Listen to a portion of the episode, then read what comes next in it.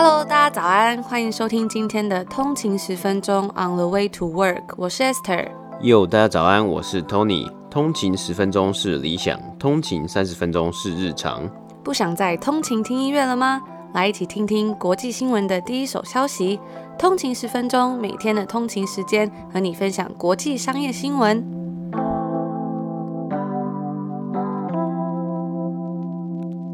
大家早安，欢迎回来通勤十分钟。今天是二月十号，星期三。大家早安。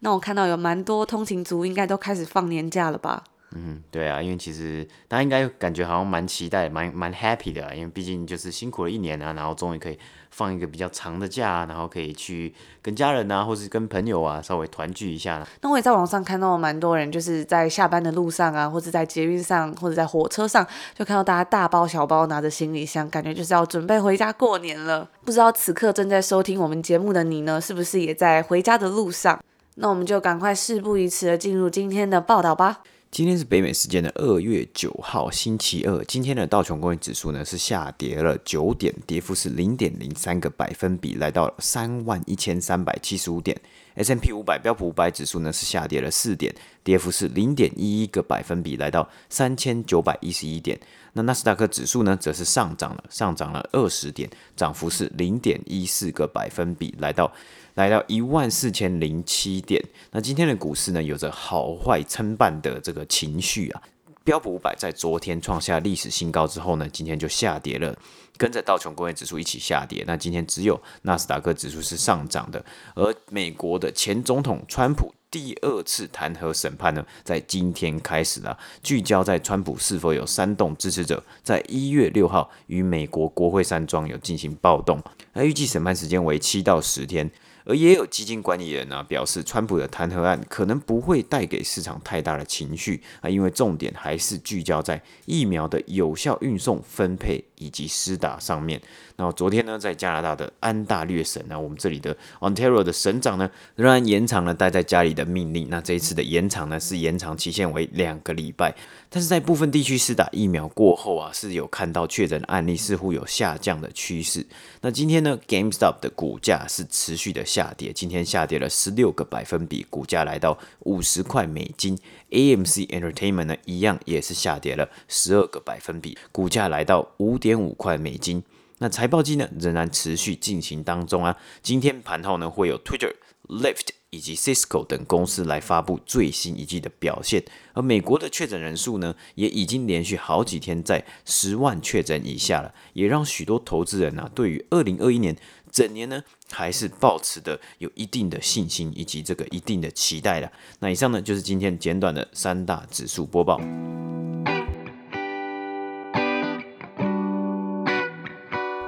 那今天的第一则新闻呢，来跟大家分享一个蛮有趣的东西。我们在前几季的集数里面呢，曾经有介绍过日本软银的创办人孙正义先生以及他的著名简报嘛。那近日呢，软银也公布了他们这一季最新的财报。那他这个简报的功力啊，还是非常的令人佩服，也是非常的有创意。而这一次孙正义的简报之中呢，也是持续了他的一贯风格，将软银视为投资公司，更将该公司比喻为一个生产者，那大家会很好奇的说，那是生产什么东西呢？那就是一只会生金蛋的鹅。用来描述说，这间公司的愿景基金 Vision Fund 近年来所投入在许多新创科技公司之中的基金而得到的回报。那这个比喻啊，其实还算是蛮正确的啦。这一季的软银的愿景基金呢，计入了总共两百五十亿的实现还未实现的收益，那其中是包括了 Uber 的股份之中的五十二亿的收益，以及 DoorDash 一百一十二亿的报酬。那虽然目前呢，愿景基金的报酬还没有达到当初所承诺十二年达到一千九百亿，但是孙正义应该是没有在担心的，因为他预估呢，旗下的投资组合中，预计一年可以产出十到二十个 IPO。也让该基金有机会可以获利，更表示说啊，目前已经进入收割阶段，也就是 harvest phase。那他在简报之中呢，超级明确的显示了出来，他列出了从一九九六年开始生下金蛋来表示帮助公司 IPO 的数量。那这个简报呢，我们也会放在我们的 Instagram 给大家稍微看一下。你觉得他的这个简报到底有没有创意，能不能表现该公司的获利呢？那你们有什么想法，也欢迎跟我们分享。那关于这个孙正义以及这这个软银啊一些过往的一些简报还有介绍呢，我们在之前的集数里面也有提到，大家如果有兴趣的话可以回去听哦，我们会把链接放在 show note 下面。那我觉得有时候啊，在做这种 pitch 简报的时候，其实有一个东西真的还蛮重要，就是你要怎么让大家一目了然，可以知道你到底想要表达的东西是什么。因为有时候啊，放了一大堆数字，可是呢，在台下听简报的人，可能还是会听得一头雾水。可是呢，如果你又都没有放数字东西出来，有时候大家会觉得非常的没有可信度。所以这孙正义先生呢，他就用这个。金蛋的这种感觉，我们之前有提到嘛，这个是很久之前的一个比喻。那他就是用这个感觉来介绍一下说，哇，他总共所做的这些东西到底有多少的回报？所以我自己是觉得真的还蛮有创意的啦，还蛮可以想象那种感觉的。那也欢迎通勤族跟我们分享，你有没有看过什么很特别的简报，或者很有创意的简报的方式？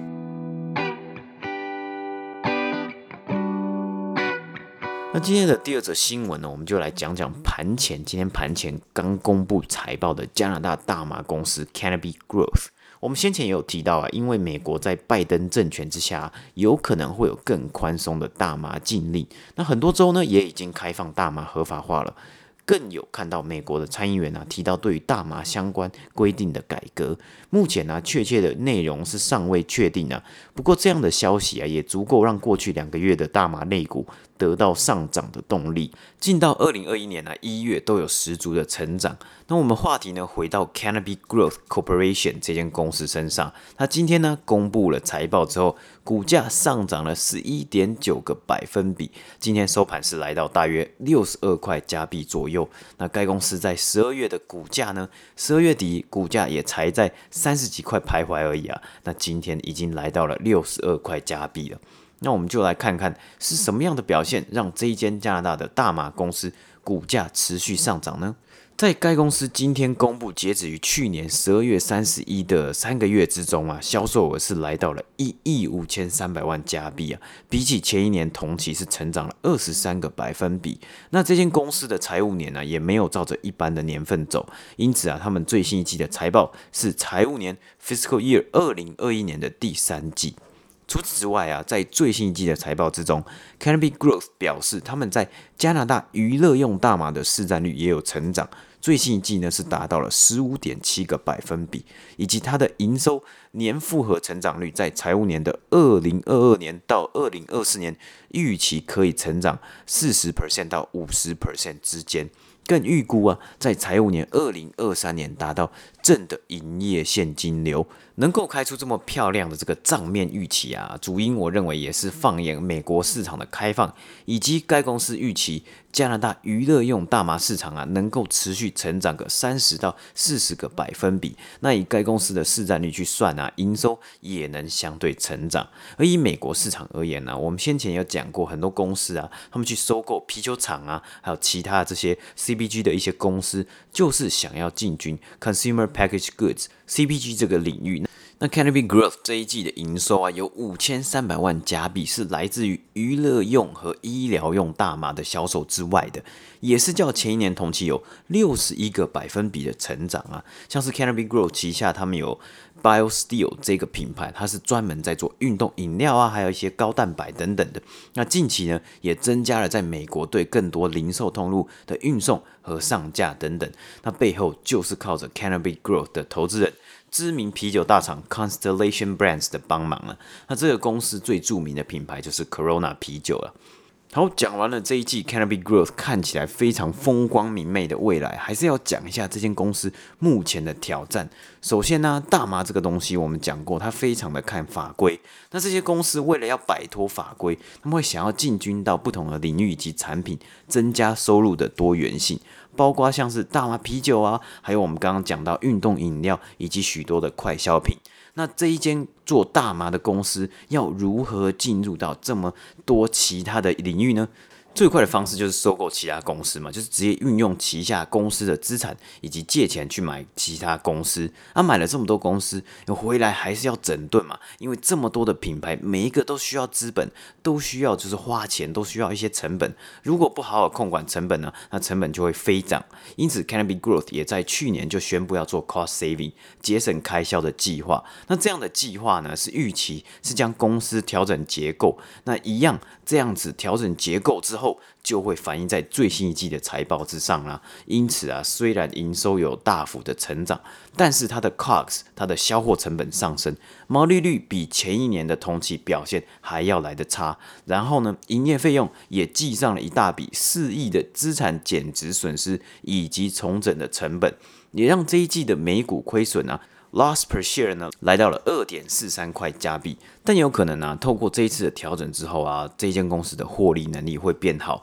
那我们就看看它之后的表现会是如何的，那可能。会就是这一季的这个损失呢，可能就只是一个一次性的损失，或是单一次的损失啊。不过呢，整体来说，它的获利能力要成长，也是要看这间公司能不能一有意识的去兑现他们之后开出来成长的承诺啊，以及成长的预期。因此啊，也有许多分析师提到，以该公司目前的财务状况和基本面来说啊，实在是称不上目前的估值 valuation，也就是它目前这个高股价的状态了。那另外一间加拿大。大麻公司啊，Tilray 他们今天的股价也有上涨四十个百分比，收盘来到四十二块美金。那近日啊，Tilray 是宣布了会运送医疗用大麻到英国。那这项交易啊，也代表 Tilray 在国际市场的扩展有一大进步。那其实也可以看得出来啊，虽然像今天公布财报的 Canopy Growth，它的营收有成长，它的公司的预期未来预估是。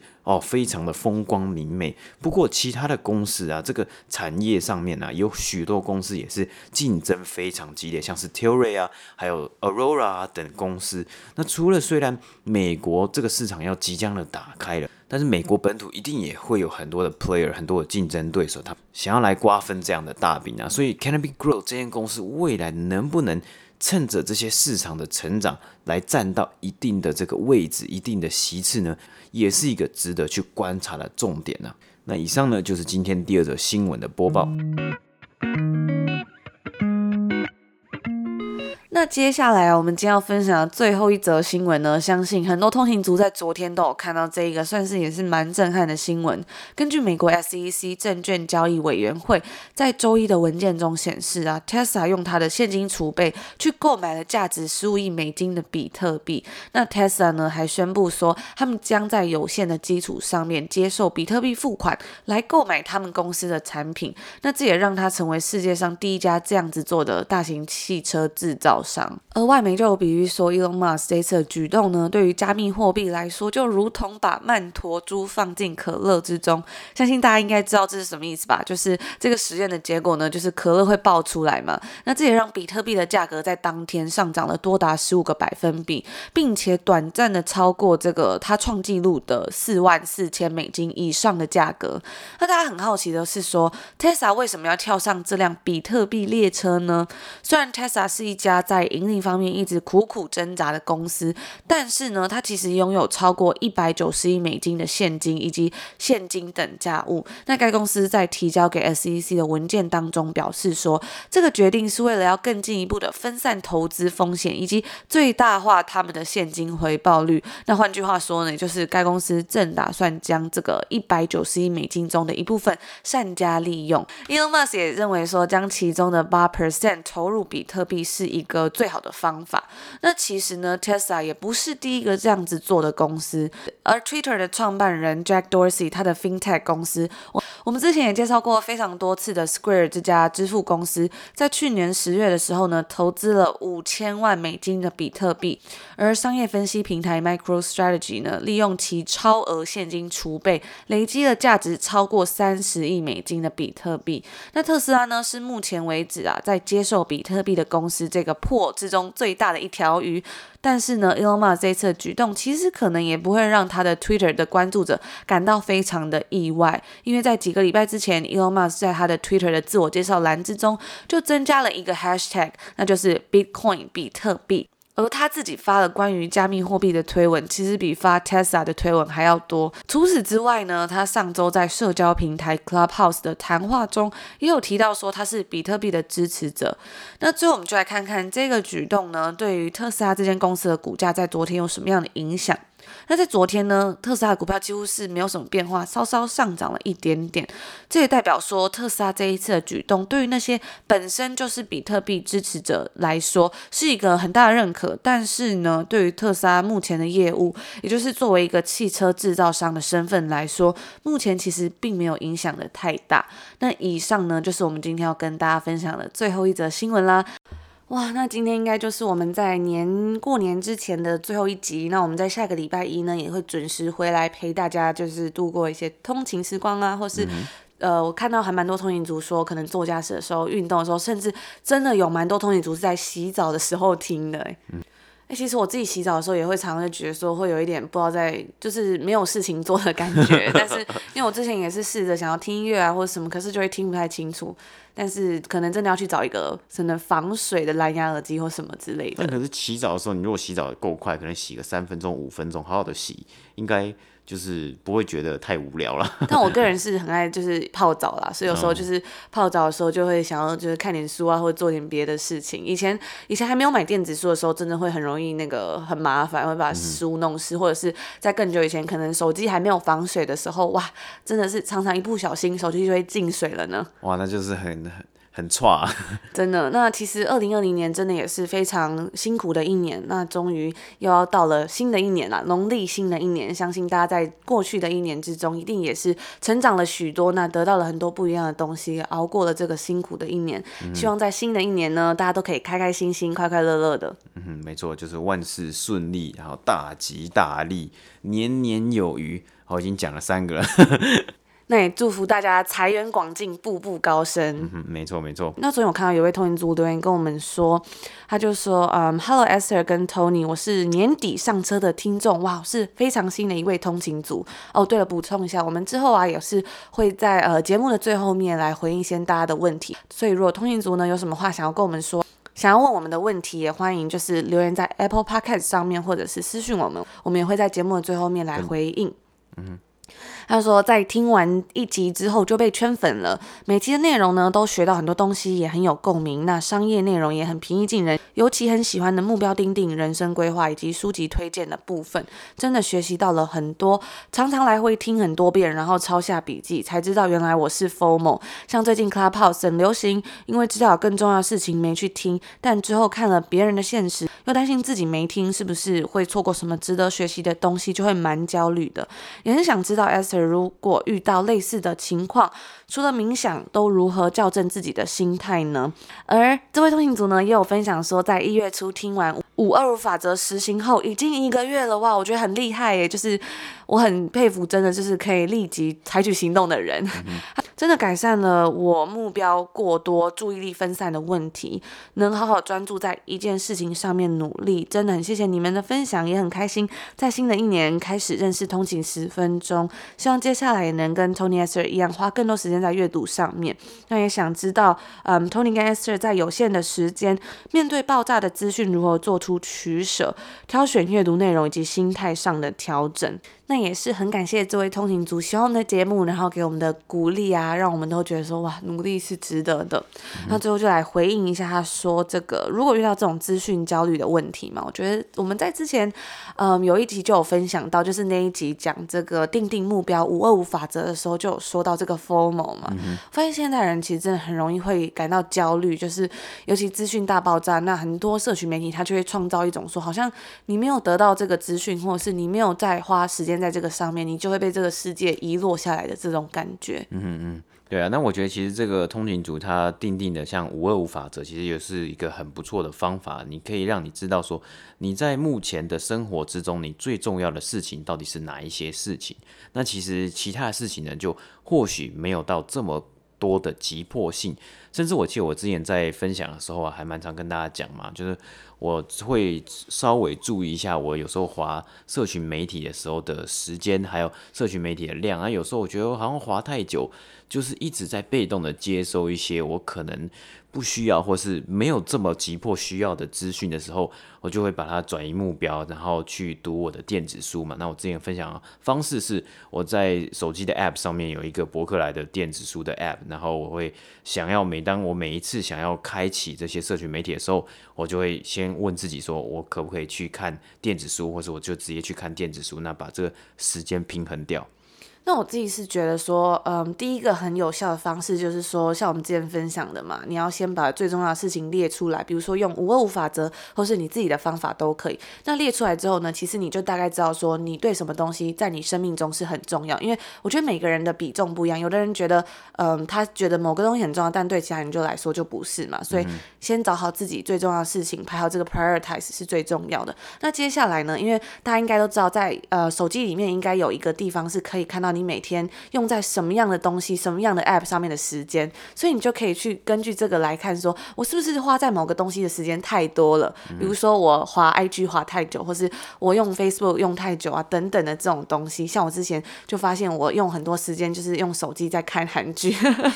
我就有调整一下说，说哦，真的要小心一点，因为有时候用手机不知不觉就会用很多时间嘛。当然，我觉得科技科技的这些工具都是帮助大家的生活更加便利，但有时候呢。他们发明的一个东西，他们怎么赚钱？就是说，他希望你可以留在上面久一点，那他就可以推播更多的广告给你。所以还是要小心，说不要变成是一直在被动接收这些资讯。所以就是定立好自己的目标，然后去检视说你目前，然后去调整说是不是在哪一个地方花太多时间。那如果你的心中有这样子的想法之后呢，我相信你在后续使用上面，你就会提醒自己吧，就是会告诉自己说好像用太久了，或者是怎么样的。那讲到这个资讯焦虑啊，我觉得。真的是在现代人来说一个非常难的课题。可是我自己就觉得说，像我现在就是把每天我要干嘛的时间大概划分好，比如说我每天要花多少时间看书，每天有多少时间可以休息，每天工作时间是怎么样。那超过这个时间之后，我就不应该再做那样的事情。那即使有一些资讯可能我没有办法接收到，我觉得其实也没有关系，因为觉得一天之前好像有在网络上看过，说一天一个人可能能专注的事情就是那样，或是能做的决定就是那几个，所以接收再多，你可能都没有办法吸收的完全，而且也没办法好好的休息。那我觉得，与其这样子，还不如让自己好好的放松，或是专注在一些别的事情上面。